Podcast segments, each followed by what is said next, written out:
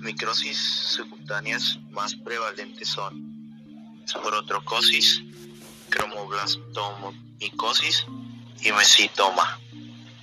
Otras entidades más raras comprenden la casiosis, feoifomicosis, hialogifomicosis y conidiolomicosis.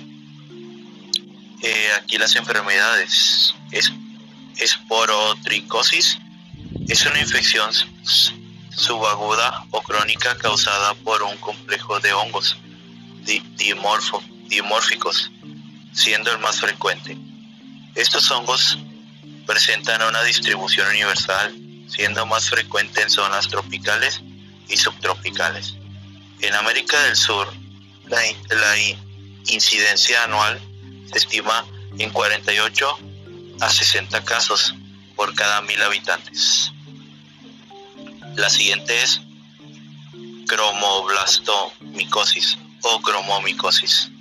Es una, es una infección fúngica crónica pilomorfa de la piel y del tejido subcutáneo, causada por varias especies de hongos melánicos o de dematiasicos que producen pigmento oscuro, cuyas formas parasitarias son denominadas células fumagoides o muriformes, cuerpos escleróticos.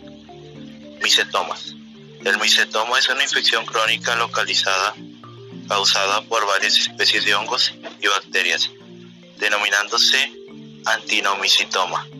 Si es por las bacterias filamentosas, aerobios y aerotitomias, si es por hongos.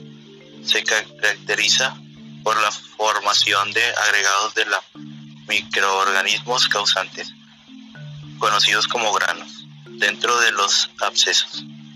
Estos pueden drenar a través de fístulas sobre la superficie de la piel o comprometer los huesos adyacentes. La enfermedad avanza por la disemisión directa y los sitios metásicos distantes de la infección son muy raros. Los agentes causales generalmente están en el suelo y se introducen en la piel a través de una solución de continuidad.